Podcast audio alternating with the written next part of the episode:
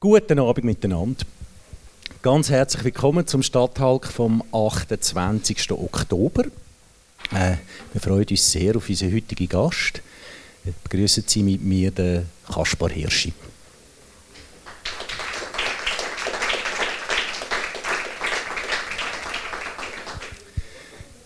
Der Kaspar Hirschi untersucht als Historiker seit Jahren das Zusammenspiel von Wissenschaft und Politik er ist 46, er lebt in Winterthur, ursprünglich einmal in Zürich auf die Welt gekommen, aber jetzt in Winterthur und aber eigentlich Winterthurer. Er ist Professor für allgemeine Geschichte an der Uni St. Gallen und er ist Experte für Expertentum. In Krisenzeiten spielen Expertinnen und Experten eine Schlüsselrolle in der Politik, uns interessiert heute, wie wirken sie auf die politischen Entscheid, welche Rolle spielen Expertinnen und Experten in der gesellschaftlichen Diskussion und wie hat sich die Rolle in der aktuellen Krise verändert. Darüber reden wir jetzt dann gerade. Doch zuerst wollen wir mal herausfinden, wie man eigentlich Experten für Expertinnen und Experten wird. Und ich schlage vor, wir gehen mal schnell im Schnellzugtempo durch dein Leben, Kaspar. Dann finden wir das nämlich ein bisschen raus. Du bist 1975, wie ich gesagt habe, in Zürich geboren, hast dann aber die ersten drei Jahre von deinem Leben in Afrika verbracht, in Tansania. Wie ist es da dazu gekommen? Kannst du mal erzählen? Äh, ja, das hat äh, mit der beruflichen Tätigkeit von meinem äh, Vater äh, zu tun gehabt. Äh, er ist schon vor meiner Geburt, also ich eine ältere Schwester, äh, ist schon vor meiner Geburt in Ghana und in der Elfenbeinküste gewesen, als Bauingenieur und Spezialist für Entwicklungszusammenarbeit. Und dann sind sie für meine Geburt zurück in die Schweiz gekommen und ein paar Monate später äh, sind wir dann die, die ganze Familie auf Dar es Salaam, eben in Tansania. Und äh, dort hat äh, eben mein Vater an der äh, lokalen Universität äh, dann gelehrt und eine Generation dann von afrikanischen Ingenieuren ausbildet. Aber meine Erinnerung an diese Zeit, die ist eigentlich die ist weg. Ich du bist mit drei zurückgekommen, oder? Genau. Und, und da kann man sich eben nicht so gut erinnern. Aber du hast mir erzählt im Vorgespräch, dass Afrika dann aber trotzdem auch in der Schweiz später äh, eine wichtige Rolle gespielt hat. Ja, das ist die Erinnerung ist in der, in der Kindheit dann eigentlich wachgehalten worden durch Dia-Shows, durch ganz viele Freunde, die ins Haus gekommen sind, die auch Afrika-Erfahrung hatten, durch einen Untermieter, der ähm, noch viel länger äh, da war. Und wir haben die ganze Zeit die Geschichten gehört. Es hat auch äh, afrikanische Freunde selber gehabt, die äh, im Haus äh, sind. Und äh, das, hat, das hat die Kindheit sehr stark geprägt. Also Bilder, ähm, äh, äh, auch Kamm, also so Holzskulpturen äh aus Afrika. Sind das die, die man nicht hat dürfen anlangen oder hast du da Ja, die, hat, die, nicht so, im, die hätten nicht so den runterfallen, die hätten nicht so den runterfallen, dann ist irgendetwas abgebrochen und das wäre dann weniger gut sein. Also die hat man wirklich äh, nur können bestaunen. Du hast ja sogar einen Papierkorb gehabt, wo ein Elefantenfuß war. Ja, das hat aber eine andere Geschichte, genau. Ähm, also Ko Kolonialzeit ist allgemein recht, äh, recht präsent im Haus, aber das ist eine andere Geschichte. Das ist der, der Urgroßonkel, der in Indien war. Äh, wir haben das als Kind nicht so können unterscheiden, aber ich hatte tatsächlich einen ausgehöhlten Elefantenfuß als äh, äh, Papierkorb gehabt und den, den gibt es noch jetzt irgendwann. Aber den nicht bei uns im Haus. Ja. Nicht mehr bei euch im Haus? Nein.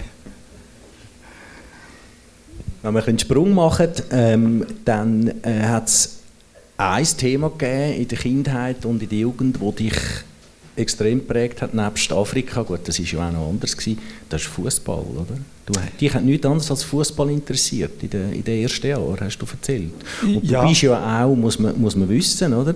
Du hast es ja ziemlich weit gebracht. Du bist beim FC Vinti gewesen, du hast äh, mit prominenten Leuten zusammen gespielt, Giorgio Contini, René Weiler, Leute, die man heute kennt. Ähm, Fußball. Ja, also ich bin eigentlich ein verhinderter Fußballstar. Ähm, aber äh, also das, ist, das ist einfach der Traum gewesen, halt wie, wie fast äh, von, von, jedem Bub. Aber es eine ganz wichtige Zeit gewesen, aus, aus zwei Gründen. Also zum einen ähm, bin ich, bin ich dort in Kontakt gekommen mit, äh, mit, mit Buben aus wirklich ganz anderen Hintergründen. Ähm, ich bin als, äh, als Schweizer und dann als Gymnasiast äh, wirklich doppelt in der Minderheit gewesen. Und äh, es war ein extrem raues Klima, gewesen, aber das, das, hat, das hat wirklich gut getan. Das war äh, ist ein, eine Schule fürs Leben. Gewesen. Und äh, Fußballer habe ich ziemlich schnell gemerkt, dass, ich, dass ich nicht ganz auf dem Level bin äh, von anderen, die mehr Talent hatten. Äh, ich habe es mit, äh, mit Kondition weggemacht. Also ich dort auch eine Position, die es heute gar nicht mehr gibt. Ich war der, der Manndecker. Gewesen. Also mir hat man einfach gesagt, äh, das Nummer 10 musst du abstellen und dann bin ich 90 Minuten lang am Nummer 10 angehöselt. Und die anderen waren Kreativabteilung. Gewesen. So ist das gelaufen. Und mit 16, 17 habe ich dann auch äh, die Interessen dann ein bisschen äh, anders entwickelt und natürlich auch gemerkt, dass das Talent nicht lange es, es hat gut gelangt, eben zum, zum mit dort den besten Junioren können spielen aber die sind dann, äh, sind dann weiter und äh, sind Profis geworden und, und äh, ich habe dann etwas anderes müssen finden. Aber du interessierst dich heute immer noch für Fußball? Oh ja, sehr. Äh, sehr. Ich, spiel, ich spiele noch ein bisschen vierabendmäßig und äh, ich habe jetzt auch das Glück, dass ich eine Tochter habe, die auch eine ziemliche ähm, äh, ja, Faszination hat für, für den Fußball und mit ihr kann ich jetzt einfach simpeln am Samstagabend, wenn wir vor dem Fernseher hocken. Sehr gut. Das braucht man in der Familie. Mindestens ja. jemand. genau. Du bist aber nachher dann eben wirklich, hast den akademischen Weg gewählt. Du bist an die Uni Freiburg gegangen. Wieso bist du auf Freiburg? Ähm, wenn ich, wenn ich wollte, für immer weg von Winterthur. Das war das Hauptmotiv. Äh, also ich bin, bin da in Kante und dann habe ich es wirklich gesehen. Gehabt. Und äh, Fribourg äh, hatte so einen äh, Tag für Gymnasiasten gehabt und das hat mich dort begeistert. Ich wollte Philosophie studieren, äh, weil in der Pubertät auch die, die tiefsten Fragen die wichtigsten sind. Und äh, dann bin ich eben auf das Fribourg gegangen und nach zwei, drei Wochen habe ich gemerkt, dass äh, Philosophie doch zu abstrakt ist für mich und dann bin ich in der Geschichte gelandet. Aber das, das Hauptmotiv war wirklich gewesen, weg von Winterthur und ich habe allen auch erzählt, ich komme nie mehr zurück und wenn ich das dort gewusst hätte, dann wäre ich unglücklich gewesen, dass ich wieder mal da lande. Und mit Geschichte hast du ganz offensichtlich, wie wir wissen, aufgrund von dem, was sich allem nachher weiterentwickelt hat, äh, das Richtige gefunden für dich, äh, deine Passion. Äh, auch da ich wieder einen Sprung machen, wo du dann 2007 gemacht hast. Du bist auf Cambridge, ähm, bist drei Jahre, hast drei Jahre in, in, in England gelebt äh, ganz eine wichtige Station auch in deiner wissenschaftlichen Karriere. Ähm, warum ist das so wichtig für dich? Und auch das Angelsächsische anders prägt, auch im Hochschulbereich anders prägt, als wir es da bei uns kennen? Ja, es ist ja eben, Cambridge ist bei uns als eine Elitenuni eigentlich äh, bekannt, aber wenn man mal dort ist, dann wirkt es ganz anders. Ähm, Schweizer Unis sind äh, im Vergleich sehr, sehr hierarchisch. Also wenn man als Student an eine, an eine Uni kommt, äh, dann ist man äh, mal der kleine Wicht und Professoren sind, sind weiter weg. Und bis man es dann mal kennenlernt, dann äh, muss man schon äh, in den in weiteren Semester sein.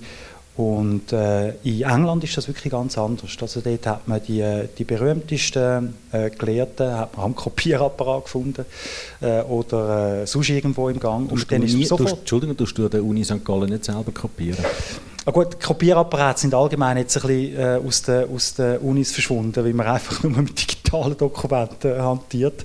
Ähm, also von dem her, nein, ich tue nicht mehr, ich tue nicht mehr selber kopieren, ich tue selber drucken. Ähm, aber äh, äh, es ist, äh, der Unterschied ist, in England ist das Universitätssystem, also die Hierarchien sind zwischen den Universitäten, aber wenn man mal äh, dann drin ist, ist es viel, viel flacher. Und man kann als, als äh, junger Forscher, wo ich dort äh, bin, äh, kann man sofort Vorlesungen halten. Da muss man ja da warten, bis man, bis man viel älter ist. Man kann sofort mitdiskutieren, man kann auch an Entscheid mitwirken, wer neu gewählt wird. Und das ist, äh, das ist wirklich äh, eine Entdeckung gewesen, und das habe ich extrem genossen. Und dann auch, als ich zurückgekommen bin in die Schweiz, bin nachher an der ETH gewesen, äh, wo auch ein, ein super hierarchischer Laden ist. Ähm, äh, dann habe ich wirklich probiert, äh, das auch ein bisschen umzukrempeln in der Schweiz und äh, dass man sich ein bisschen anders leben und ich glaube, ähm, es verbessert sich bei uns. Äh, aber England ist darum sehr, sehr wichtig, genau wegen dem. Ja. Okay. Das mit dem Umkrempeln versucht, das muss man vielleicht schnell erklären den Leuten, das haben vielleicht nicht mehr alle ganz so präsent. Äh, da ist es darum gegangen, dass du eigentlich kritisiert hast, äh, wie, wie, wie Uni-Karrieren äh, geprägt werden oder wie sie überhaupt möglich sind. Kannst du vielleicht ganz kurz, wirklich nur ganz kurz erzählen, um was es, um was es gegangen ist und du hast dich auch dann ein bisschen in die Nestel gesetzt, oder muss man sagen, damals. Ja, das kann man nicht sagen. alle lässig gefunden. Nein. ich habe ich hab gemeint, ich habe damit meine Karriere eigentlich schon äh, in Sand gesetzt. Ähm, Äh, es ist eben so, dass äh, an englischen Unis hat äh, viel mehr junge Leute mit festen Stellen, äh, also wo äh, nicht nach zwei bis drei Jahren wieder weg weil sie nur so lange einen Vertrag haben, äh, sondern die werden sehr streng ausgewählt und wenn sie nicht dort sind, können sie bleiben. Und bei uns ist es vielmehr so, dass äh, eine einzelne Professorin oder ein Professor hat mit ganz vielen Angestellten auf befristeten Verträgen. Und das ist ein Problem, das natürlich die akademische Karriere auch unattraktiv macht. Und an dem haben wir schrauben. Ich habe dann im Auftrag vom, vom Ständerat äh, einen Experten, das war meine erste Expertengruppe, gewesen, äh, geleitet, wo wir Vorschläge gemacht haben, äh, um das zu verbessern. Und äh, die Politik hat dann einen faulen Kompromiss gefunden. Die haben nämlich gesagt, wir nehmen all die Vorschläge auf, aber äh, zur Förderung von dieser Massnahme gibt es null Franken. Und äh, also damit ist es erledigt. Auch ein Statement gewesen, Da bist du dann in einem Nationalfondsprojekt an der ETH und äh, ich glaube, das war auch der Anfang vom, von, deinem, von, von deinem heutigen Hauptthema, oder? Das ist ja, wichtig, ja genau. Äh, also ich, kann, ich komme eigentlich aus der, aus der Renaissance-Geschichte, also wirklich viel weiter zurück. Und ich bin dann nach dies nach äh, näher an Gegen Gegenwart an, äh, gegangen in meiner Forschung und habe in England und an der ETH habe ich noch mehrere Rollen äh, von Wissenschaftlern angeschaut. Eben zum einen die, die Rolle des Kritikers, äh, wo in der, Aufklärung sehr wichtig geworden ist. Dann später auch die Rolle von Intellektuellen. Und äh, Expertinnen und Experten sind eigentlich erst als Dritte gekommen. Und das hat sich dann auch durch den, Bedeutungszuwachs, den die Rolle bekommen hat, das hat sich dann substanziell geändert. Warum hat dich das so interessiert? Ich meine, inzwischen, das ist vielleicht so ein bisschen einfach zum Sagen, äh, das ist das Buch von Kaspar Hirschi von 2018. Das heißt Skandalexperten, Expertenskandale. Und das ist wirklich eigentlich eine Geschichte vom Expertentum. Da geht es eigentlich darum, wie hat das eigentlich angefangen, Louis Gattos und so weiter. Und du schaffst da verschiedene Skandale auf, äh, ganz früh zurück. Äh, aber auch zum Beispiel in Italien die, die Geschichte in L'Aquila mit den Erdbeben. Äh, sehr spannendes Buch übrigens, kann ich sehr empfehlen. Ähm, warum hat dich das Thema so interessiert? Ich habe schon äh, Anfangsstudium, ich habe Literaturwissenschaft studiert im Nebenfach und was mich immer besonders interessiert hat, äh, wie die äh, Männer und Frauen, sei es jetzt Dichterinnen oder eben Wissenschaftler, äh, wie die über ihre eigenen Rollen nachdenken. Wie es ja schon etwas äh, ist, wo äh, ja, seltsame Züge hat. Man sitzt daheim, man brütet über Bücher, man denkt äh, über äh, ganz kleine Bereiche nach, die für einen äh, eine enorme Bedeutung haben und die anderen Leute wissen gar nichts darüber. Ähm, das hat mich fasziniert. Also wie kann man mit, mit so einer Rolle ein Leben gestalten? Und äh, das, das, hat, das hat früh angefangen und dann eben äh, auch äh, was, das hat sicher auch mit, mit meinem eigenen Berufsweg zu tun, wie kann so eine Existenz als, äh, als eine Forscherin oder ein Forscher, äh, wie kann die in der Gesellschaft ähm, Legitimation, Rechtfertigung bekommen? Was machen wir eigentlich in dem, was wir tun? Und wieso gibt es da dafür Anerkennung oder eben auch Verachtung? Äh, was dann, wenn, wenn Expertinnen und Experten ähm, äh, einem Skandal ausgesetzt sind, äh, dann eben kommt ihr eigenes Rollenverständnis arg unter Druck. Und das hat mich fasziniert. Wir sind schon mit im Thema. Ich möchte mal wirklich ganz einfach anfangen und dich bitten, mal äh, uns deine Definition zu geben. Ich glaube, es gibt verschiedene Definitionen. Was ist eigentlich ein Experte, eine Expertin? Ab wann bin ich ein Experte? Ähm, wie du sagst, eben, es, gibt, es gibt keine einheitliche Definition. Ich glaube, zum Anfang ist, ist es am einfachsten zu sagen, ich glaube, das ist auch das, was wir äh, intuitiv darunter verstehen. Äh, das ist jemand, der von ganz wenig ganz viel weiß. Und das langt aber nicht, weil äh, ich glaube, wenn man äh, das hat, äh, dass man eben über einen kleinen Bereich ein enormes Wissen hat, dann ist man zuerst mal Spezialist. Und Expertin wird man erst in dem Moment, wo jemand, der das Wissen nicht hat, mit Fragen kommt. Wo äh, ein Problem hat, wo äh, etwas lösen will, möglicherweise auch muss eine Entscheidung treffen und dann Fragen stellt, wo Expertinnen und Experten beantworten. Und erst durch diese äh, Antwort, durch das Übersetzen dann von äh, kompliziertem Spezialistenwissen gegenüber Laien, erst durch das kommt die Expertenrolle zustande. Also Experten sind immer Übersetzer und Antwortgeber Und sie können nicht, jetzt, ich habe vorher andere Rollen genannt, beispielsweise eben Kritiker, sie können nicht selber anstehen eigentlich in, in im Verständnis von dieser Rolle und sagen, da habe ich etwas zu erzählen, hören mir zu. Es ist immer das Bedürfnis von jemand anderem da, damit man kann Experte werden kann. Obwohl das ja auch passiert ist, gerade auch jetzt in der Pandemie, oder? Da reden wir ja nachher dann. Genau, da hat sich, da hat sich die Rolle genau, verschoben. Ist ja, ist ja passiert, genau. Ähm, ich glaube, es würde Sinn machen, dass wir äh, so ein, ein paar Krisen äh, anschauen und, und dort eben äh, du ein bisschen kannst, kannst analysieren und erklären, was eigentlich dort passiert ist mit den Expertinnen und Experten. Natürlich ist das Pandemie, ich möchte aber zuerst mal anfangen mit, äh, mit, äh, mit der Finanzkrise, also mit der Eurokrise, weil dort ist ja, äh, haben, die, haben die Expertinnen und Experten eine andere Rolle gehabt, mindestens zum Teil, als es jetzt zum Beispiel in der aktuellen Krise ist. Kannst du das mal so ein bisschen, so ein bisschen äh, zusammenfassen? Ja, das mache ich gerne. Ich muss aber etwas, ich muss etwas vorausschicken, oder was für äh, die Akzeptanz äh, von Expertisen, also auch von deren Expertenrolle, in einer Demokratie ganz entscheidend ist, ist, dass die Leute, die Expertise haben, selber nicht entscheiden. Weil die, die entscheiden, das sollten die sein, die gewählt werden vom, äh, von den Bürgerinnen und Bürgern. Äh, ich glaube, das ist ein ganz entscheidendes Argument, damit Experten anerkannt werden. Und das ist jetzt eine, einheitliche Regel, aber es gibt Ausnahmen. Und in der Eurokrise ist das genauso gelaufen. Äh, dass nämlich, dass man eine Krise hat, wo Politik nicht verstanden hat, was eigentlich abgeht. Oder man hat eine Währungsunion gehabt, aber keine politische Union in Europa. Man hat eine Finanzkrise gehabt, die in den USA angefangen hat und die ist übergeschwappt äh, auf Europa und die hat sich zu Europa verwandelt, eben in eine Staatsschuldenkrise. Das heißt, es gewisse Länder gegeben, vor allem Italien, Griechenland und dann auch Spanien, äh, wo äh, die Zinsen massiv gestiegen sind. Und die Politik hat wirklich nicht gewusst, wie mit dem umgehen. Und die, die Sagen haben in der EU, das ist jetzt vor allem über Deutschland, äh, Frankreich und dort nach Großbritannien, äh, gewesen, die haben dann gemerkt, bei ihren eigenen Bürgerinnen und Bürgern ist die Krise extrem unpopulär. Äh, also man kann nicht seine Beliebtheitswert steigern, indem man äh, rasant eingreift.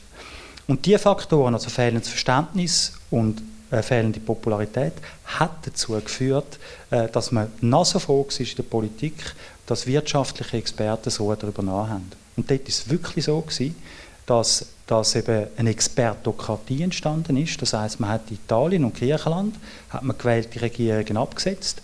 Das sind keine guten Regierungen In Italien war der Berlusconi, gewesen, äh, wo, zu, zu diesen Problemen äh, vieles, vieles beigetragen hat. Aber die sind durch ökonomische Spezialisten ersetzt worden.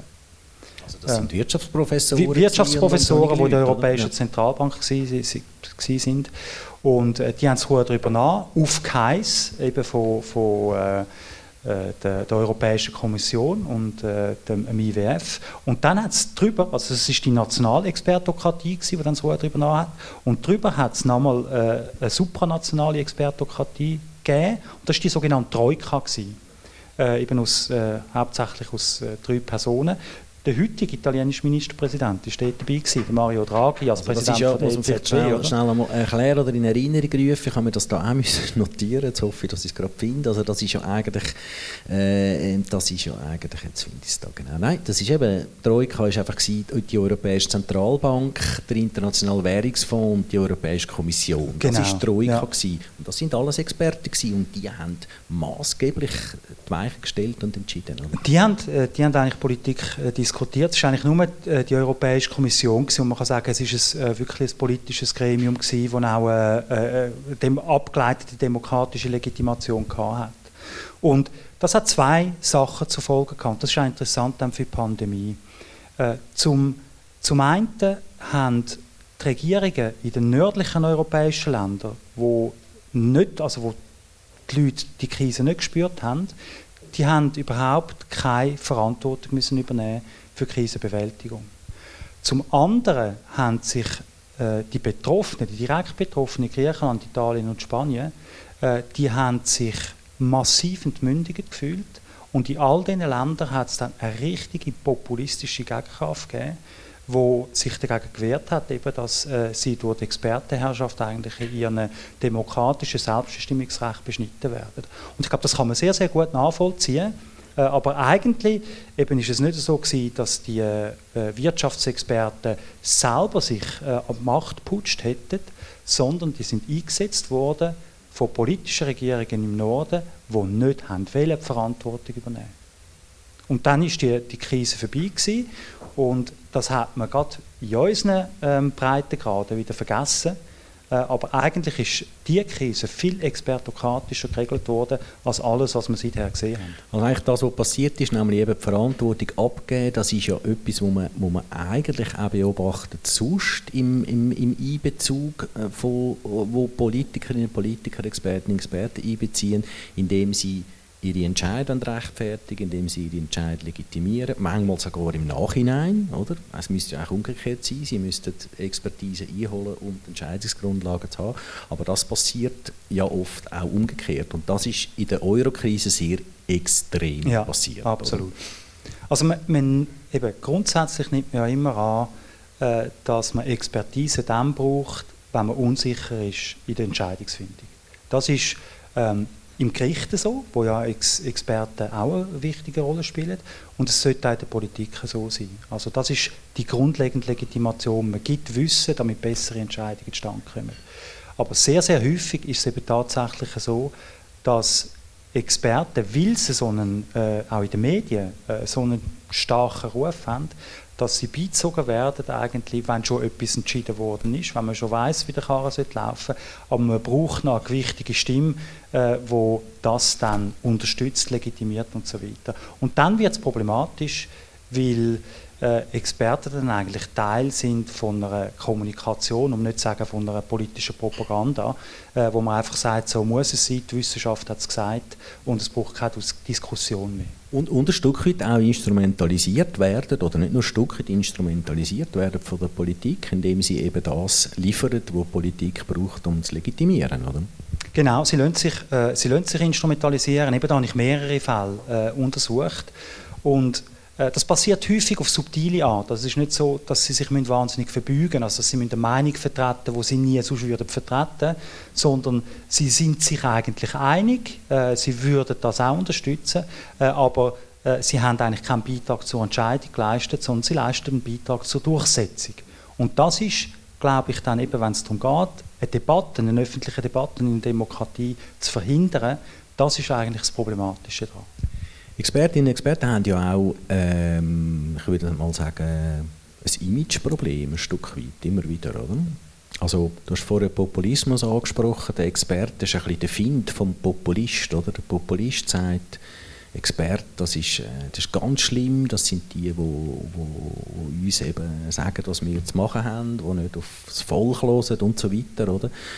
Das ist so ein bisschen, äh, das ist schon eine Gegnerschaft, oder? Populismus, Experten. Ja, das kann man sagen. Also es ist eine, es ist eine sehr zweischneidige Rolle. Ich glaube, zum, zum einen haben, äh, haben Expertinnen und Experten äh, heute einen größeren Einfluss über Medien auf Politik, auch innerhalb von der Politik, als was sie je haben.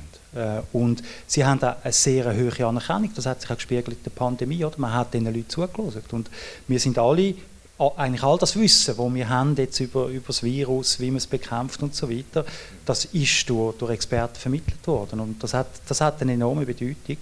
Äh, zum anderen hat aber genau diese Macht, oder, äh, die weckt auch Misstrauen äh, bis äh, zu, zu massiver Abneigung.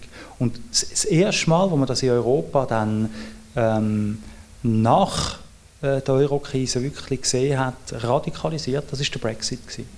Weil im Brexit ist es so gewesen, die ganze Brexit-Debatte in England ist es so gewesen, äh, dass auf der Remain-Side, also von denen, die wollen, in der Europäischen Union bleiben, da sind eigentlich alle ökonomischen Experten geguckt. Das ist extrem einseitig gewesen. Und die Seite, die wollen, äh, also die konservativen Tories hauptsächlich, die haben wollen, die Europäische Union verlassen, die haben dann gemerkt, also das ist instinktiv politisch sehr, sehr geschickt gewesen, die haben gemerkt, dass sie müssen eine Polemik gegen Experten fahren. Und das haben sie dann populistisch durchgezogen. Oder? Wie Heidi Enough of Experts und so weiter äh, hat ein Politiker gesagt, äh, der Gove, der selber äh, äh, in Oxford eine Ausbildung genossen hat, also super elitär in seinem Bereich ein Experten ist, der hat dann so eine Rhetorik gefahren und die haben damit die Abstimmung, äh, die Abstimmung gewonnen. Und seitdem kann man eigentlich sagen, äh, dass es, glaube ich, schon eine gewisse gesellschaftliche Spaltung gibt, wie dass man auf wissenschaftliche Expertise schaut.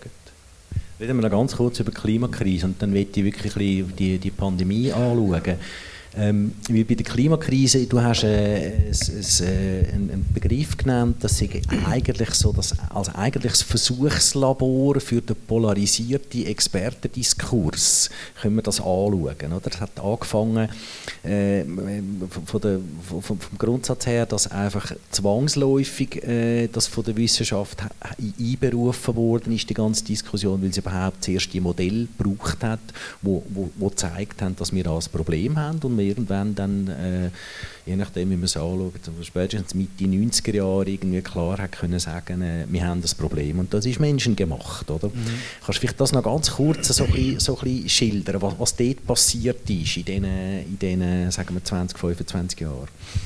Bis jetzt. Ja, das, das, ist ein Prozess, der ja anläuft und was ja ähm, angeht und, und, immer noch sehr viel passiert. Also, also wichtig zu betonen ist zuerst einmal eben die, die Klimakrise und die Klimadebatte, die ist schon viel, viel länger da, als was man es eigentlich heute äh, wahrnimmt. Eben Mitte, Mitte der 90er Jahre hat sich eigentlich in der Wissenschaft der Konsens durchgesetzt, eben, dass der, der, der Klimawandel äh, menschengemacht ist, also der Mensch der wichtigste Faktor ist äh, in dem Wandel.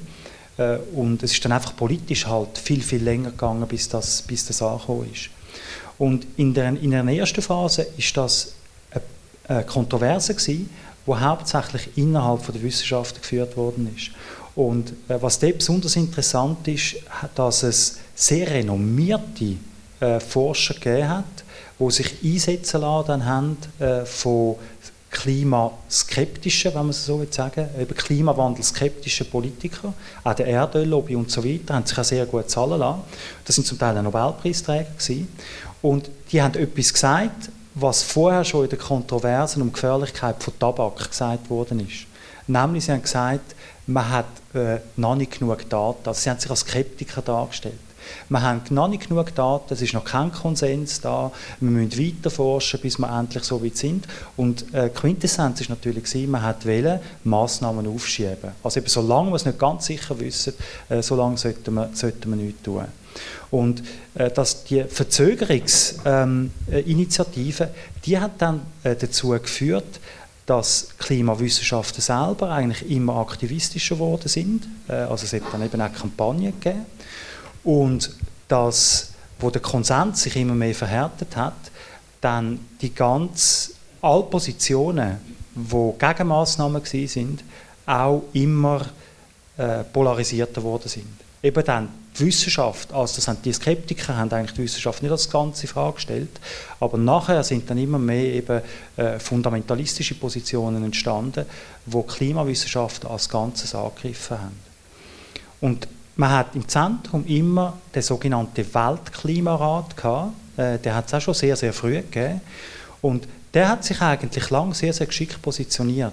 Die haben äh, gesagt, das machen sie bis heute, äh, ihre Aufgabe ist, dass sie den aktuellen wissenschaftlichen Stand systematisch aufarbeiten in einem extrem komplexen Feld und dass sie damit, also ihrer, ihrer, ihrer Sprache, äh, Politik relevant sind aber Politik nicht vorschreiben. Also es ist Policy relevant, but not Policy prescriptive. Und das heißt eigentlich, sie haben äh, ihre Aufgabe von der, von der politischen Entscheidung ganz klar trennt. Und das hat ihnen viel Legitima Legitimation gegeben. Zum Problem für sie in gewissem Maße ist es aber erst geworden, wo dann Klimajugend, damit hat ja eigentlich äh, die, die, ganze Klimabewegung einen wahnsinnigen Drive bekommen, wo in den letzten Jahren Klimajugend äh, international äh, dann mit dem Slogan auf der Straße ist Follow the Science oder Unite Behind the Science. Das ist ein Slogan, wo äh, eben die Rolle von Experten nochmal massiv aufgewertet hat, aber ihrer Funktion eigentlich nicht gerecht werden kann, weil Klimawissenschaften selber ja genau behaupten, sie wollen keine Vorschriften machen der Politik. Sie prä präsentieren äh, den, den, wissenschaftlichen Kenntnisstand. Die Politik muss dann Ziel definieren, Und äh, Politik muss entscheiden, machen wir jetzt in der Klimabekämpfung mehr AKWs oder machen wir nur Erneuerbare? Bauen wir zwischendurch Gas Gaskraftwerke oder probieren wir darauf ganz zu verzichten?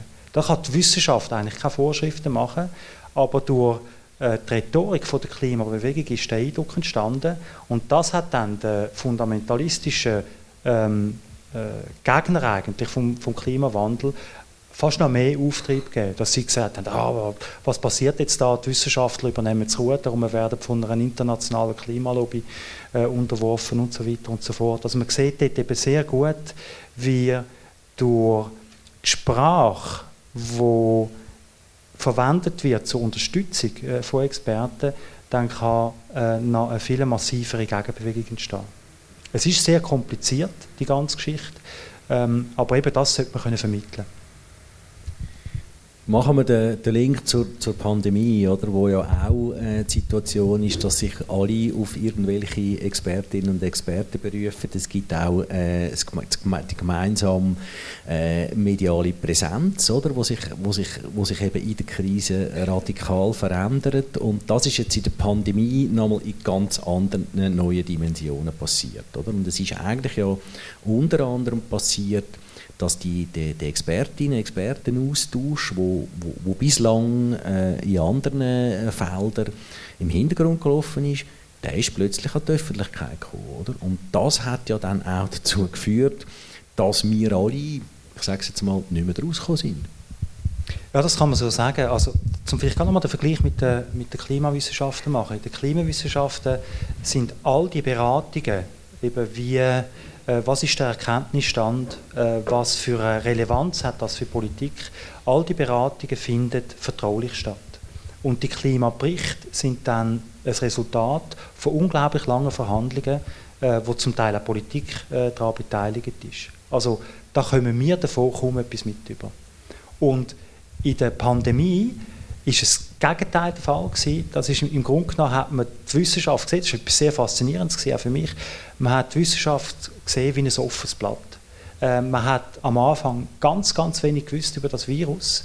Und wie man so wenig gewusst hat, hat man auch nicht Zeit gehabt für vertrauliche Beratungen, sondern äh, es haben äh, alle Forschenden auf diesen Gebieten haben eigentlich, sobald sie irgendwelche Resultate hatten, haben sie die auf Twitter rausgehauen. Und dann hat, hat eine Diskussion im Internet angefangen, was für eine Bedeutung hat das, äh, was für Folgen könnte das haben. Also man hat dort eigentlich wirklich Wissenschaft im Entstehen äh, können beobachten.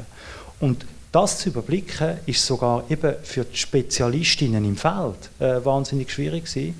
Geschwiegen dann für Journalisten, die darüber berichtet haben, oder äh, für, für Laien, die haben erfahren, ja, eben, wie groß ist jetzt die Gefahr, äh, was macht sie mit uns und so weiter.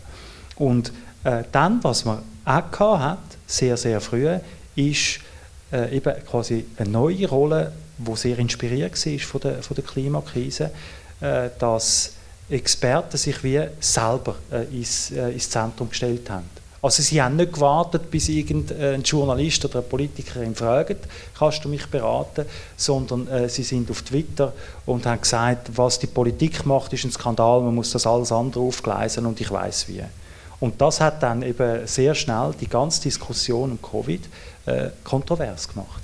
Und man kann auch ein bisschen sagen, die, die dann am, am lautesten waren und am meisten Wirbel gemacht haben, gerade auf Twitter oder sonst äh, dank der Journalisten, die ihnen eine Plattform gegeben haben, die sind dann auch am meisten in den Medien gekommen. Oder? Und, und, und, und erst mit der Zeit hat man ja dann festgestellt, dass das gar nicht unbedingt, ich sage jetzt wirklich die Experten sind im Feld, dass die, in dem Feld, weil sie nämlich zu diesen Themen zum Beispiel fast nichts geforscht haben. Oder? Äh, da hat es so Beispiele gegeben, können wir ja nennen, ein, ein, ein Herr Salaté, oder? wunderbar äh, formuliert, hat immer schaurig Freude gehabt, als er am Fernsehen gekommen ist. so habe ich es wahrgenommen.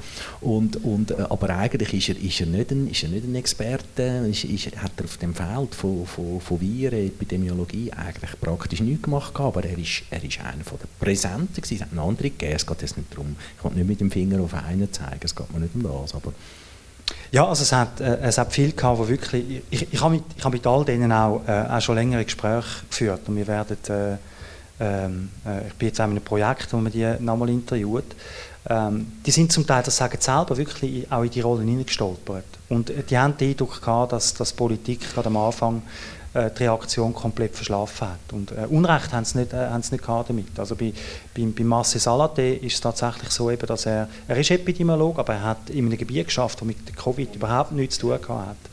Ähm, und der, der ganz früh äh, schon geforscht hat dazu, ist der Christian Althaus gewesen. Das sind eigentlich sind, die beiden sind solche Zwillinge, äh, die haben auch äh, miteinander früher zusammen geschafft.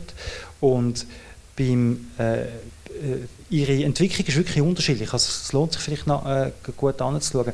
Äh, der Christian Althaus in Bern, der hat tatsächlich bei der Verwaltung angeklopft. Also bevor er ist auf Twitter ausrufen, äh, hat er ihnen gesagt, hey, los, er ist nicht gehört worden. Ähm, genau, los, ich, ich, äh, ich habe ähm, frische Forschungsresultate, die sind auch wirklich sehr gut gewesen. Ähm, das ist hochrelevant für euch. Ich möchte ich euch dazu einen Vortrag äh, halten. Und er hat die Leute kennt im BAG. Er hat gesagt, ja, ja, komm nur. Und als er dann gegangen ist, sind acht Nasen da gewesen. Und äh, die, die es angegangen hat, die, die, die sind nicht da gewesen. Und das hat dann dazu geführt, äh, dass die eben äh, eigentlich als Kritiker auf Twitter gegangen sind äh, und, äh, und Radau gemacht haben, muss wirklich so sagen, und erst dann von den Medien gehört worden sind.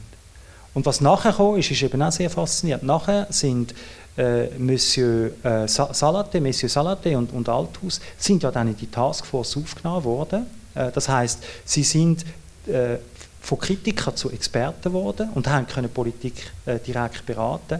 Aber der Rollenwechsel haben beide nicht geschafft. Weil sie haben dann das Gefühl gehabt, wenn ich, jetzt bin ich Teil von dieser Taskforce, jetzt sollte ich eigentlich das Ohr von der Politik haben. Und wenn dann Politik nicht macht, was man ihnen sagt, ähm, dann muss ich eigentlich wieder auf Twitter und in den Medien gehen, gehen kritisieren, äh, dass Politik nicht das macht, was man sagt. Und ich glaube, dort war wirklich das Problem von ihrer Rolle, weil wenn man Politik beratet, heißt das noch längst nicht, dass Politik dann effektiv genau das muss machen was man ihnen erzählt. Genau das hast du dann auch kritisiert in, in Interview, äh, dass, du, äh, dass du gesagt hast, es ist wirklich der Rollenkonflikt vom gleichzeitig eben Berater sein und gleichzeitig Kritiker oder, oder sogar Opposition zu machen, oder? Und, und, und die Taskforce, wo glaube 70 Leute sind immer noch, ist natürlich klar gewesen, dass das ein Stück weit äh, eine Kakophonie mu muss geben, oder? Das ist ja auch wahrscheinlich ein, ein äh, ein heikler Punkt gewesen, dass man jetzt so viele äh, so viel Ex Expertinnen und Experten reingenommen hat. Mhm.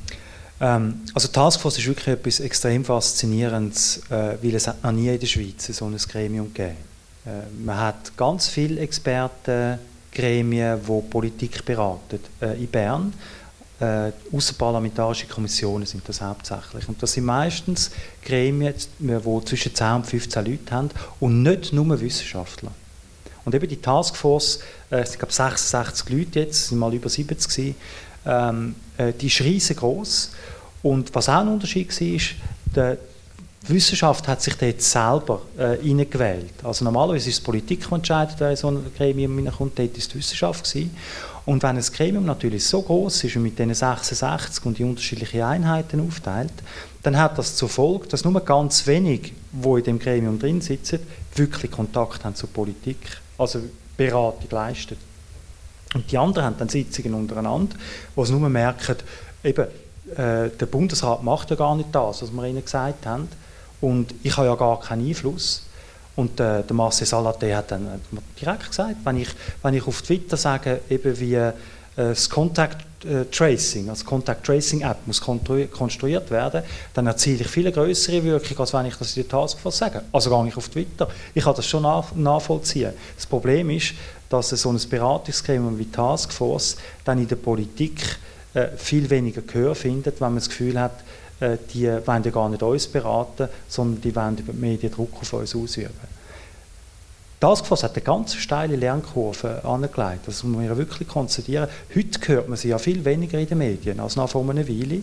Und es gibt ganz viele Bern sagen, dass sie heute den grösseren Einfluss haben in Bern, äh, als was sie es hatten, äh, zu dem Zeitpunkt, wo wir die ganze Zeit können Interview lesen in den Zeitungen mit ihren Mitgliedern. Es haben ja interessanterweise auch äh, sehr kompetente Frauen mehr Gewicht in dieser Taskforce heute, wo man, wo man vorher gar nichts von ihnen gehört hat, weil sie halt nicht so laut, ich sage jetzt, umgegockelt haben, oder? Wie gewisse, wie gewisse äh, sonstige Herren.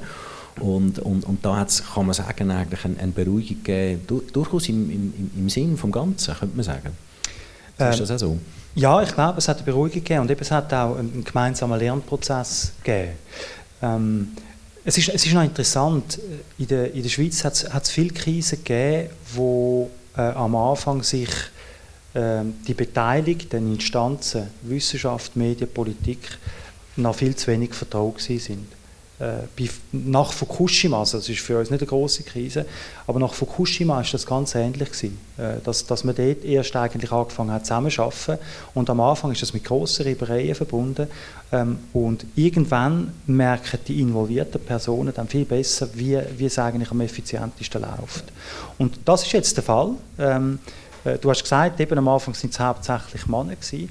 Das ist etwas Faszinierendes, dass die, die Expertrolle ist immer noch gerade in der, in der öffentlichen Wahrnehmung auch, extrem stark männlich prägt. Und äh, darum in der ersten Phase hat man auch in den Medien fast nur Männer gehört.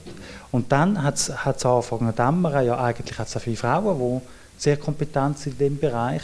Und dann erst in einer zweiten Phase äh, sind dann auch Frauen äh, reingekommen, jetzt eben bis zur Taskforce-Präsidentin, der, der, der, Tanja Stadler. Die ist auch von Anfang an dabei gewesen, man hat sie auch in den Medien gesehen.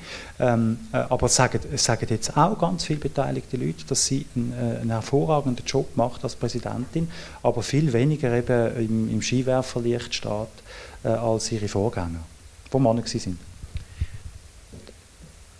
Schauen wir noch ein bisschen die Rolle der Medien an, oder? Wo, wo ja auch sehr, sehr wichtig war oder immer noch ist. Äh, wir sind ja immer noch mittendrin. Ähm, die Auswahl vom Experten und von der Expertin ist ja oft auch eine Auswahl den Medien, oder? Und, und äh, dann äh, ist es quasi nur eine Reaktion und, und Wäre es dann zu viel verlangt, dass ein Experte einmal sagt, ich bin nicht Experte für das? Suchen jemand anderen. Ja, dann ist man eben aus den Medien raus. Ähm, äh, die, Frage ist, die Frage ist sehr wichtig, äh, weil ich glaube, man hat viel zu wenig Bewusstsein dafür, dass die Rolle von äh, Experten in den Medien ganz eine andere ist als die der Politik. Ich habe am Anfang gesagt, eben, äh, Experten sind problematische Figuren, weil sie im Vergleich zum Rest der Bürgerinnen und Bürger viel größeren Einfluss haben auf die politische Entscheidungsfindung. Das ist das, was, äh, was, was heikel macht. Ähm, es gibt aber eben Strategien, gerade wenn man direkt Kontakt mit der Politik hat, äh, zum, zum das Problem entschärfen. Und eine Strategie ist, dass Experten nicht eben an Politik herangehen und sagen, ihr müsst das machen, das ist die einzige wissenschaftliche Lösung. Das stimmt in den meisten Fällen nicht. Äh, dass, dass es so eine Notwendigkeit gibt, sondern dass sie an die Politik gehen und sagen, ähm, wenn ihr Option 1 wählt, dann hat das die Risiken und Chancen. Wenn ihr Option 2 wählt, äh, dann Tanja Staller hat das in einer Pressekonferenz letzte ganz gut gemacht. Sie hat gesagt, äh, wir haben äh, drei Probleme in der aktuellen Krise. Das eine ist, ähm, wenn wir auftun wollen, dann haben wir zu wenig Impfungen, damit die Spitäler geschützt sind. Oder? Ähm, also wir haben das Problem der Spitäler, wir haben das Problem der Impfungen und wir haben das Problem äh, von der, äh, von der Restriktionen. Und je nachdem, wie man die drei Probleme gewichtet, kommen wir zu anderen Lösungen. Und die Wissenschaft kann helfen, die Risiken zu berechnen, äh, wo das Zusammenspiel äh, macht. Was man aber muss tun, das kann die Wissenschaft eigentlich nicht. Äh, so eine Kommunikation in Optionen, eben was, was Politik kann machen und was die Risiken sind, das ist für Medien nicht interessant. Medien haben viel mehr Freude an Experten, die anstehen und sagen, ähm, äh, das ist der wissenschaftliche Kenntnisstand, ich fordere diese Massnahme. Weil dann haben sie eine super Headline und sie können Kontroverse äh, vom, äh, vom Zoom ziehen, äh, wo dann äh, äh, ja, andere Medien darauf reagieren und ihnen, und ihnen Aufmerksamkeit gibt. Also was in den Medien funktioniert, ist der Politik, äh, wenn es um Expertenberatung geht, eigentlich häufig heikel. Es gibt ja auch den Wissenschaftsjournalismus, oder? Wie schätzt du die Rolle ein in, in, in dieser Pandemie? Oder? Wo eigentlich gibt es spezialisierte Expertinnen und Experten, die auch Journalistinnen sind. Da, da, hat man den Eindruck, das hat gar nicht mehr so eine Bedeutung gehabt jetzt in der Pandemie. Ja, das, das stimmt zum einen. Also gibt's, da gibt es Unterschied äh, zwischen Deutschland und der Schweiz zum Beispiel. Äh, ich würde dir äh, beipflichten, in der Schweiz hat es viele Journalisten gehabt, also beispielsweise Daniel Binswanger war einer gewesen, von der Republik, äh, wo sich einfach wahnsinnig eingelesen hat, also von Wissenschaftsjournalismus eigentlich keine Ahnung hatten, aber die haben sich wahnsinnig eingelesen und nachher haben sie äh, mitdiskutiert. eben als, äh, als hätten sie eigentlich den ganzen Hintergrund. Äh, das war auch eine steile Lehrkurve, aber ich glaube, sie haben zum Teil auch ihr Wissen überdehnt. Ähm, weil der Wissenschaftsjournalismus in der Schweiz halt wirklich stark geschwächt worden ist, auch durch äh, die äh, Krise der Zeitungen äh, in den letzten Jahren. Äh, in Deutschland haben äh, Wissenschaftsjournalistinnen vor allem, das ist jetzt lustig, dass dort dann äh, viel mehr Frauen sind, haben viele prominentere Rollen gespielt und zwar als konstante Interviewpartnerinnen von Virologen. Also beispielsweise der berühmte Podcast von Christian Drosten, der ist immer von Wissenschaftsjournalistinnen vorbereitet worden und äh, sie haben dort äh, unglaublich kompetent äh, Fragen gestellt was sie nicht gemacht haben und was ich eben zum Teil ein bisschen bedauerlich finde, ist, dass sie auch kritisch nachgehakt haben. Weil äh, die haben eine so eine hohe Kompetenz, äh, dass sie auch müssten sehen, wenn einmal Argumentationen von Experten heikel werden. Gerade wenn sie politische Forderungen aufstellen, dann könnte man eigentlich wirklich kritisch nachhaken. Und das hat der Wissenschaftsjournalismus allgemein wenig gemacht und das hat mit dem eigenen Rollenverständnis zu tun, dass sie gerade dann, wenn die Wissenschaft angegriffen wird von Klimawandelskeptikern, von äh, Massnahmen gegen die Corona-Krise, dass sie probieren selber die Wissenschaft zu verteidigen, dass das ihre Rolle ist. Aber ich bin nicht ganz sicher, ob es äh, damit eben nicht einen Bärendienst leistet, wie sie am besten geeignet werden, zum kritisch nachhaken, dort wo es wirklich Probleme gibt möchte ich selber ein kurz nach deiner du bist ja auch Experte selber, oder? Wie äh, gehst du dann eigentlich mit dieser Rolle um, dass du eben in Expertenkommissionen bist, jetzt auch, äh, du bist auch im Schweizerischen Wissenschaftsrat, äh, gibt es jetzt ein Projekt, wo man das alles aufarbeitet und dann versucht herauszufinden, was ist vielleicht eben nicht so optimal gelaufen bezüglich dieser Thematik. Das ist ein Projekt, wo du dabei wirst sein. Da bist du auch Experte. Wie, wie gehst du selber mit dieser Rolle um als Experte?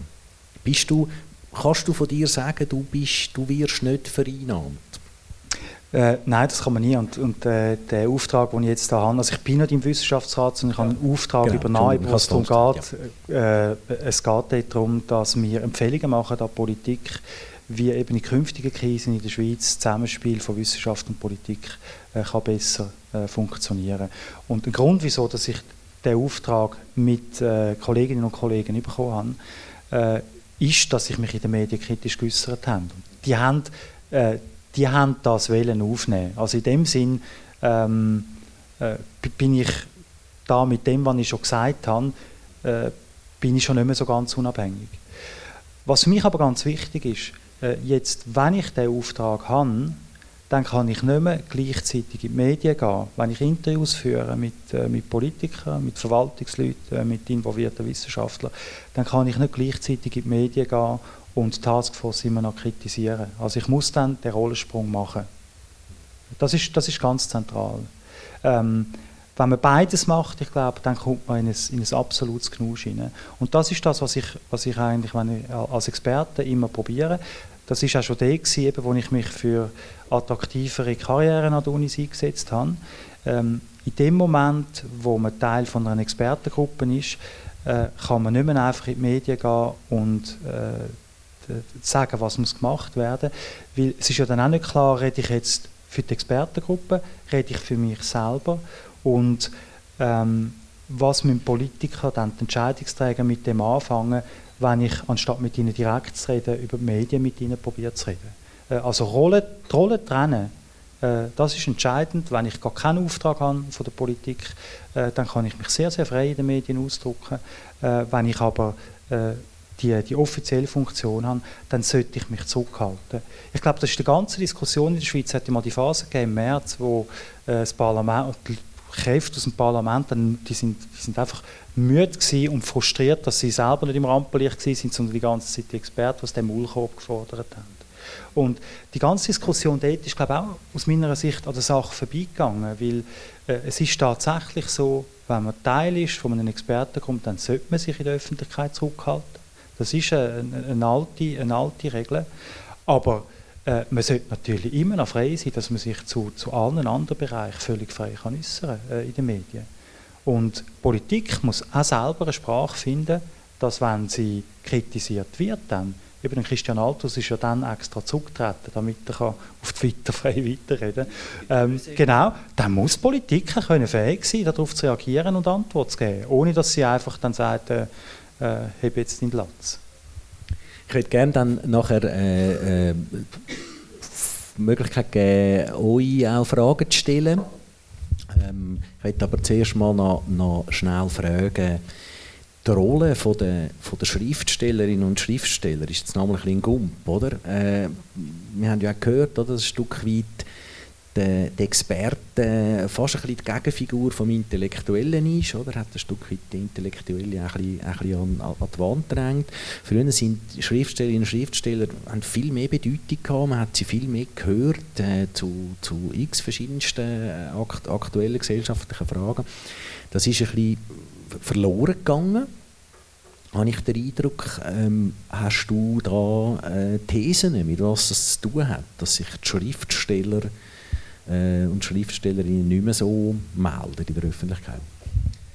Ja, ich glaube schon, sie sind von Medienexperten in vieler Hinsicht verdrängt worden. Ähm, also wenn man, wenn man auf Generation äh, Frisch, Dürrematt, äh, Jean-Paul Sartre, Günter Grass und so weiter zurückschaut, ähm, dann haben die ganz viel Gelegenheit gehabt, durch grosse Interviews, aber auch durch Manifest, äh, also eben der, kollektive Aufschrei gegen Ungerechtigkeiten in der Welt oder, oder vor der eigenen Haustür äh, zu protestieren. Und das ist dann die große Diskussion gewesen, äh, in den Zeitungen und am Fernsehen und so weiter. Und, die, äh, und man hat große äh, sind auch hauptsächlich Männer gewesen, nicht nur, äh, große Schriftstellerinnen und Schriftsteller äh, zugemutet, eben, dass sie können zu allgemeinen Fragen, weil sie sich mit dem menschlichen Sein zentral beschäftigen, dass sie auch zu allgemeinen Fragen von Gerechtigkeit in der Welt glaubwürdig Stellung nehmen Und das Minimum muss zuhören.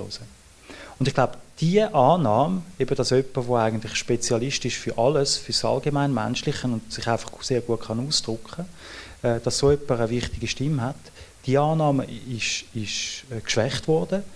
Und gleichzeitig haben eben äh, Expertinnen und Experten in den Medien immer stärker auch die Rolle der Mahner und Kritiker übernommen.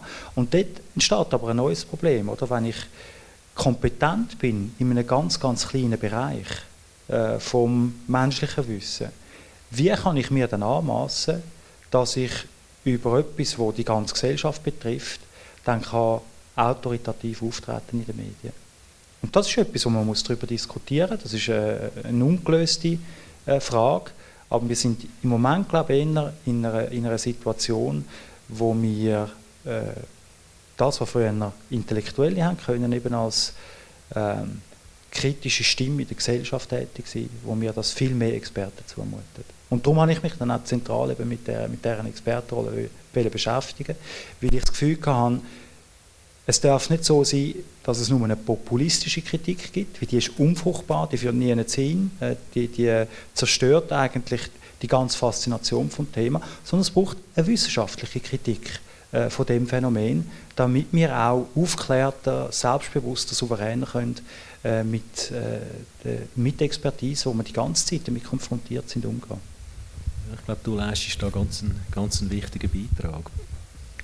Schauen wir mal, was es für Fragen gibt da im Raum. Wer möchte irgendwie noch immer nachhaken, wo ich es vielleicht vergessen habe oder völlig etwas anderes noch fragen? Wer hat irgendeine Meinung oder ein Votum?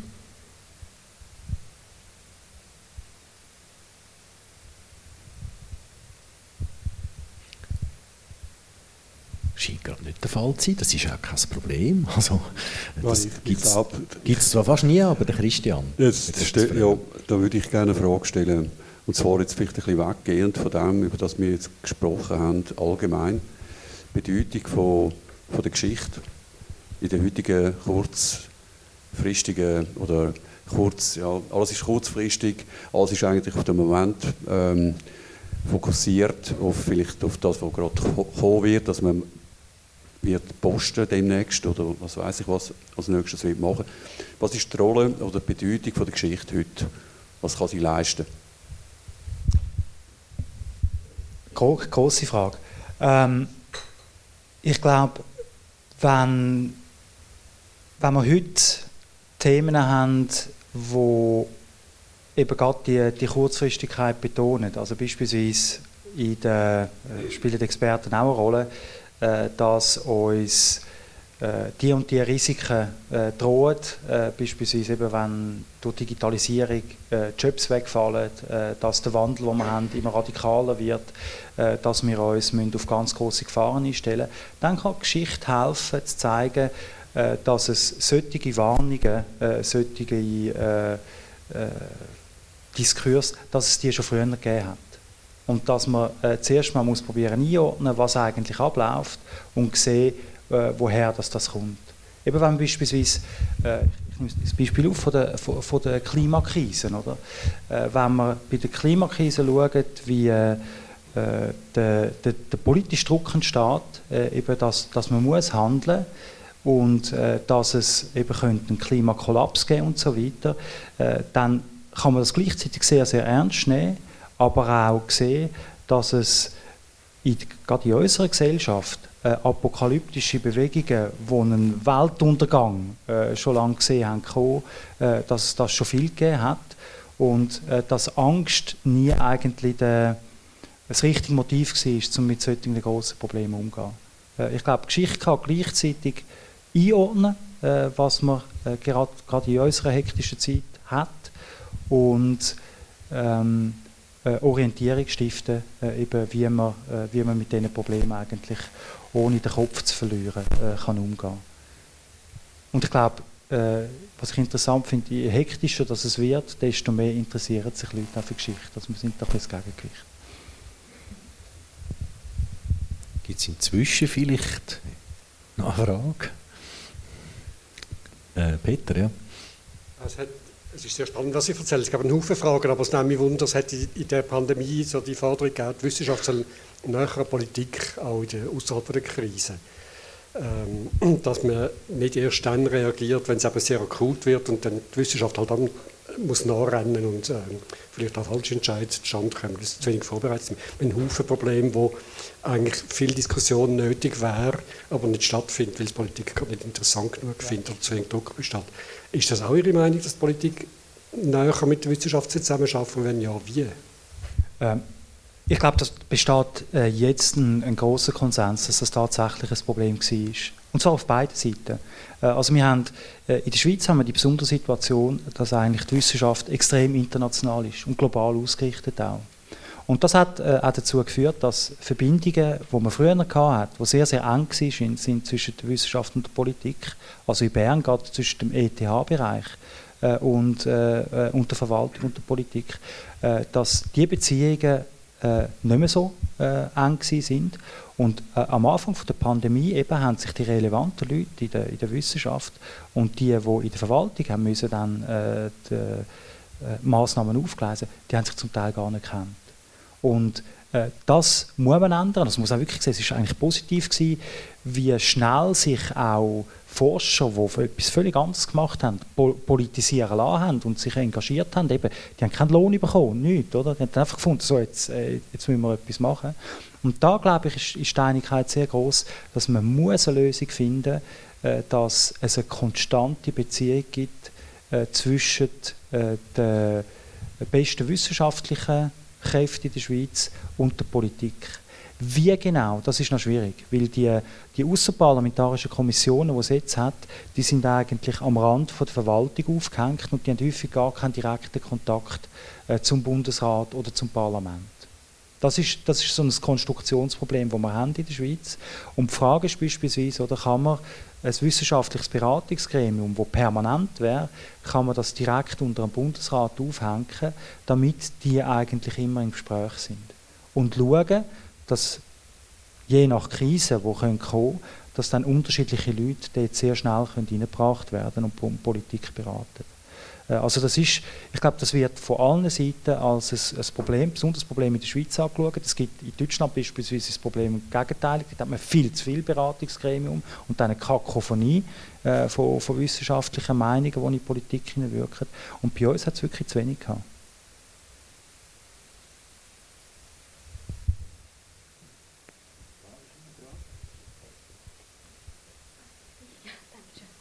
Vielen Dank für ganz spannende also interessantes Gespräch. Und äh, Sie haben vor allem über äh, naturwissenschaftsorientierte Experten erzählt und wie ist die Rolle von sozialwissenschaftlichen Experten oder äh, geistwissenschaftlichen Experten, vor allem wie zum Beispiel in Taskforce, gibt es überhaupt solche Experten und was für eine Rolle haben sie gespielt? Das ist eine, äh, eine sehr, sehr gute Frage. Ähm, tatsächlich haben Geist- und Sozialwissenschaften in der Taskforce eine extrem untergeordnete Rolle gespielt. Ähm, und das hatte damit zu tun, äh, dass die, die ersten eben führenden Figuren äh, in, der, in der Taskforce waren äh, medizinische und naturwissenschaftliche Experten. Was auch gefehlt hat, ist die politikwissenschaftliche Expertise. Also von jenen Leuten, die das politische System wirklich gekannt haben und ähm, auch dann innerhalb der Taskforce die anderen Experten hätten beraten können, wie sie am besten vorgehen. Das hat auch gefehlt. Und das hatte zum Beispiel eben zur Folge, dass ähm, sehr stark auf technische Lösungen gesetzt wurde. Also es ist etwas Typisches der Pandemie. Oder? Man hat lange geglaubt, man könnte äh, Contact Tracing plus App, das würde, äh, das würde die Lösung sein. Und das war sehr stark davon getrieben, eben dass natur- und technikwissenschaftliche Experten äh, den Ton angaben. Wenn da sozialwissenschaftliche Expertise dabei gewesen wäre, bin ich überzeugt, dass man sehr schnell auf Probleme hingewiesen hätte. Eben was passiert, wenn sehr, sehr wenige Leute diese App nutzen? äh, was passiert, wenn äh, in den kantonalen Verwaltungen zu wenig Contact Tracer tätig sind. All das hätte man wahrscheinlich eher thematisiert, äh, wenn die Expertise breiter gefächert gewesen wäre. Äh, auch da besteht heute eigentlich relativ große Einigkeit. Die, eigentlich die einzigen äh, geisteswissenschaftlichen Vertreterinnen der Taskforce, das war dann die Ethik der Medizin, also wo es um Fragen ging, äh, eben, äh, was macht man im Fall von Triage in den Spitälern, äh, wie geht man äh, damit um, eben wenn Patienten, Patientinnen monatelang dann auf der Intensivstation liegen und so weiter. aber sonst hat diese Expertise eigentlich gefehlt und das hatte auch zur Folge, dass eben, Leute wie ich oder auch die, die, die, Mitglieder jetzt in meinem Gremium, wo wir die Aufarbeitung machen, wir kommen dann fürs Aufräumen, kommen wir dann quasi dazu, ähm, dass, dass wir uns stärker über die Medien äh, äußern äh, mussten. äh, und das Ganze eben von außen begleiteten. Das ist auch sehr interessant, eben das ist dann eher auch ein Ansatz, der mit Forschung selber verbunden ist. Äh, aber ich glaube, für künftige Krisen wäre es sehr wertvoll, wenn man diese Expertise auch stärker mit dabei hätte. Also die, die Dominanz gerade der Epidemiologie war etwas, was eigentlich einfach so zustande kam, das war nicht geplant, äh, aber es hat äh, diesem eigentlich randständigen Fach in der, in der Medizin einen unglaublichen Auftrieb gegeben. Gibt es noch mehr Fragen?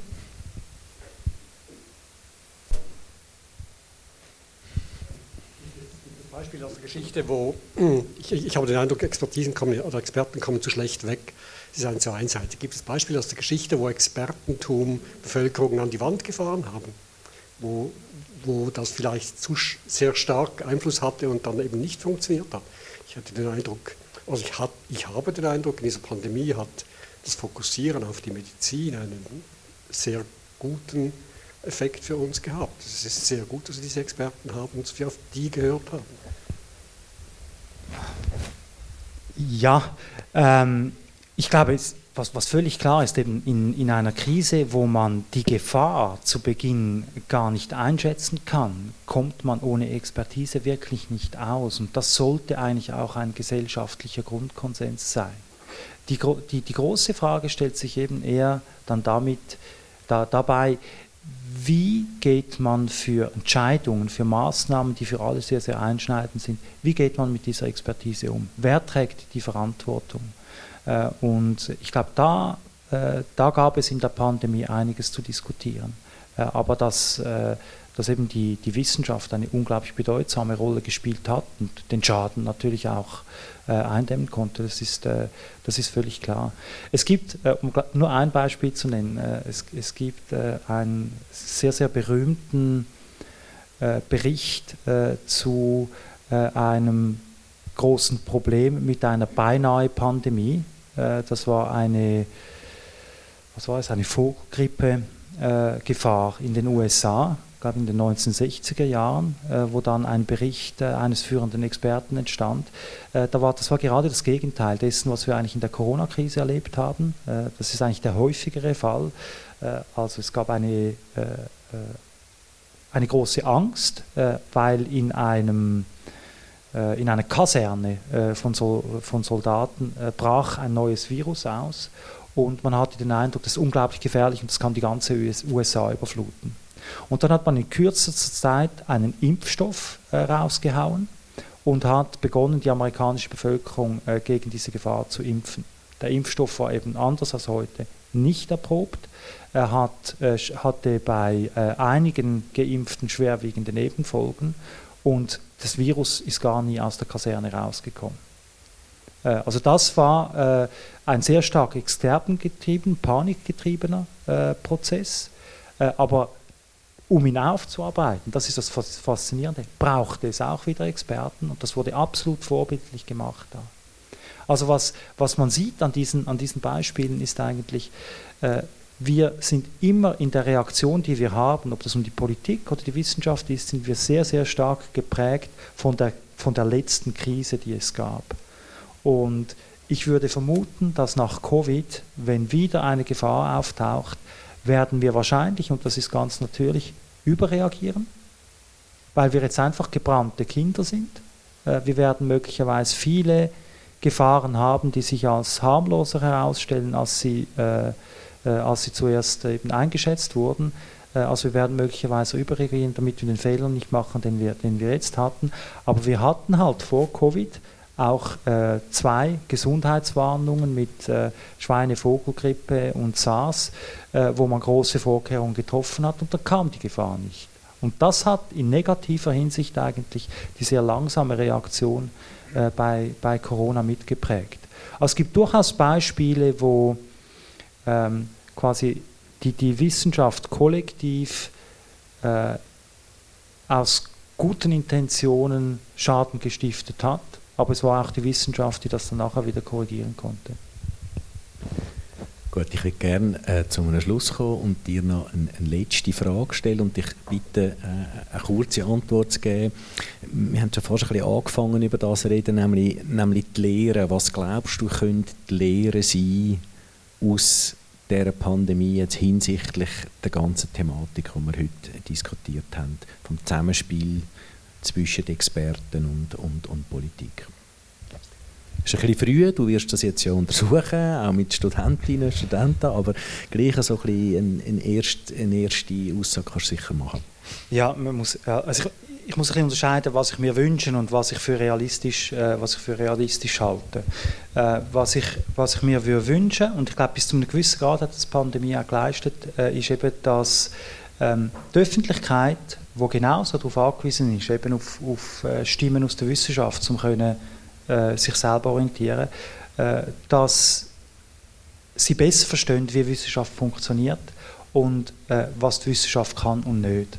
Äh, also wenn, äh, was mir ganz wichtig ist als Lehre, dass wenn Expertinnen und Experten in der Öffentlichkeit auftreten und mit Imperativ reden, man müssen das machen.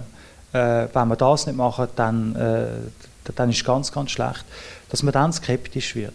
Weil äh, dazu ist Wissenschaft ganz, ganz selten in der Lage. Das kann sie eigentlich nur machen bei Naturkatastrophen, die sich wiederholen. Äh, das ist sehr gut erwiesen. Eben, das, dem sagt man Tornado Politics.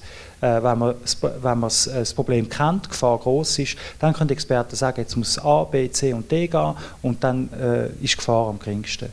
Äh, wenn das nicht der Fall ist, äh, dann können eigentlich Imperativ der Wissenschaft äh, haben selber keine wissenschaftliche Basis. Äh, also dass, dass man mit dem eigentlich können, selber wieder eine gewisse Souveränität zurückbekommen, ohne dass man die Wissenschaft abwertet. Das ist, das ist ein Wunsch, den ich hätte und ich glaube, äh, so wie die Diskussion jetzt läuft, ähm, äh, ist das durchaus realistisch. Und äh, eine zweite Sache ist, ich glaube, dass Politik, besonders in der Schweiz, auch muss lernen, eine Sprache zu finden, wo sie mit der Wissenschaft kann in ein Gespräch kommen äh, gerade in der Schweiz hat es halt äh, bis zum Bundesrat Berset hat's ganz, ganz wenig Leute gehabt, die sich getraut haben, ähm, einmal äh, selber wissenschaftlichen Meinungen qualifiziert entgegenzutreten. Zu sagen, ja, ich, die, die Einschätzung nehme ich sehr ernst, aber ich sehe es anders, drum und drum, drum. Das, sie haben das Gefühl gehabt, wir sind diesen Argumentiv nicht gewachsen. Also Politik muss selber äh, in ihrer Rhetorik, in ihrer Sprache aufrüsten, damit sie kann mit der Expertise souverän umgehen Und äh, die Wissenschaft selber, glaube ich, äh, das, was ich schon gesagt habe, ich glaube, dort ist es ganz wichtig, dass wir besser können unterscheiden zwischen den Rollen, die wir wahrnehmen. Eben, wenn ich nochmal in den Medien bin, äh, dann kann ich Kritik frei äußern.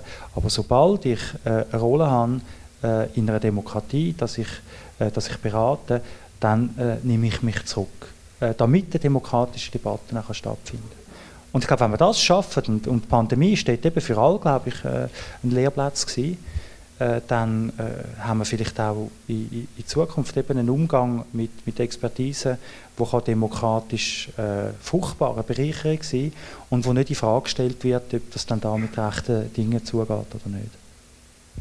Kasper Hirschi, ich danke dir ganz herzlich für das Gespräch. Sehr spannend gewesen. Das war der danke Hirschi im Stadthalk vom 28. Oktober. Ähm, ich will ganz kurz noch den nächsten Tag sagen, ist am 25. November mit der Rahel Egli, Stadtpolizistin aus Winterthur. Sie ist eine spezielle Polizistin, sie ist sehr aktiv äh, in den sozialen Medien und ähm, polarisiert, wie ich gerade auch so merke, wenn ich ins Publikum schaue, äh, polarisiert. Sie versucht anders ähm, äh, Polizeiarbeit zu machen, eben über Instagram und so weiter moderieren wird das Gespräch Delia Bachmann.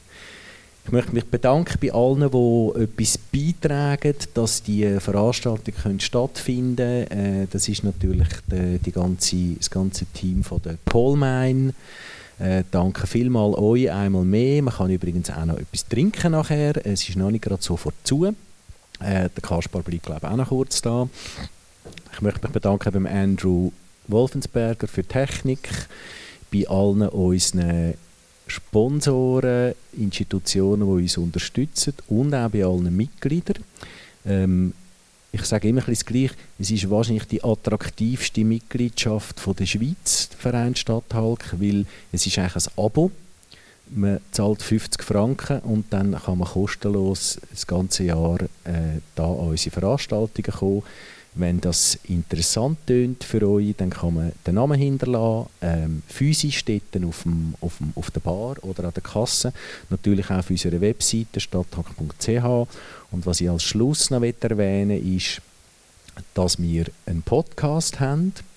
Den kann man auch nachhören. Wir haben also die letzten 12 oder 13 Jahre, wenn ich es richtig im Kopf habe, alle Gespräche auf unserer Webseite nachschauen, wenn man mal irgendwie Langweile hat, kann man da ganz viele Stunden verbringen. Ich danke vielmals, dass ihr gekommen seid, wünsche euch noch einen schönen Abend und bis bald mit der Coleman. Merci.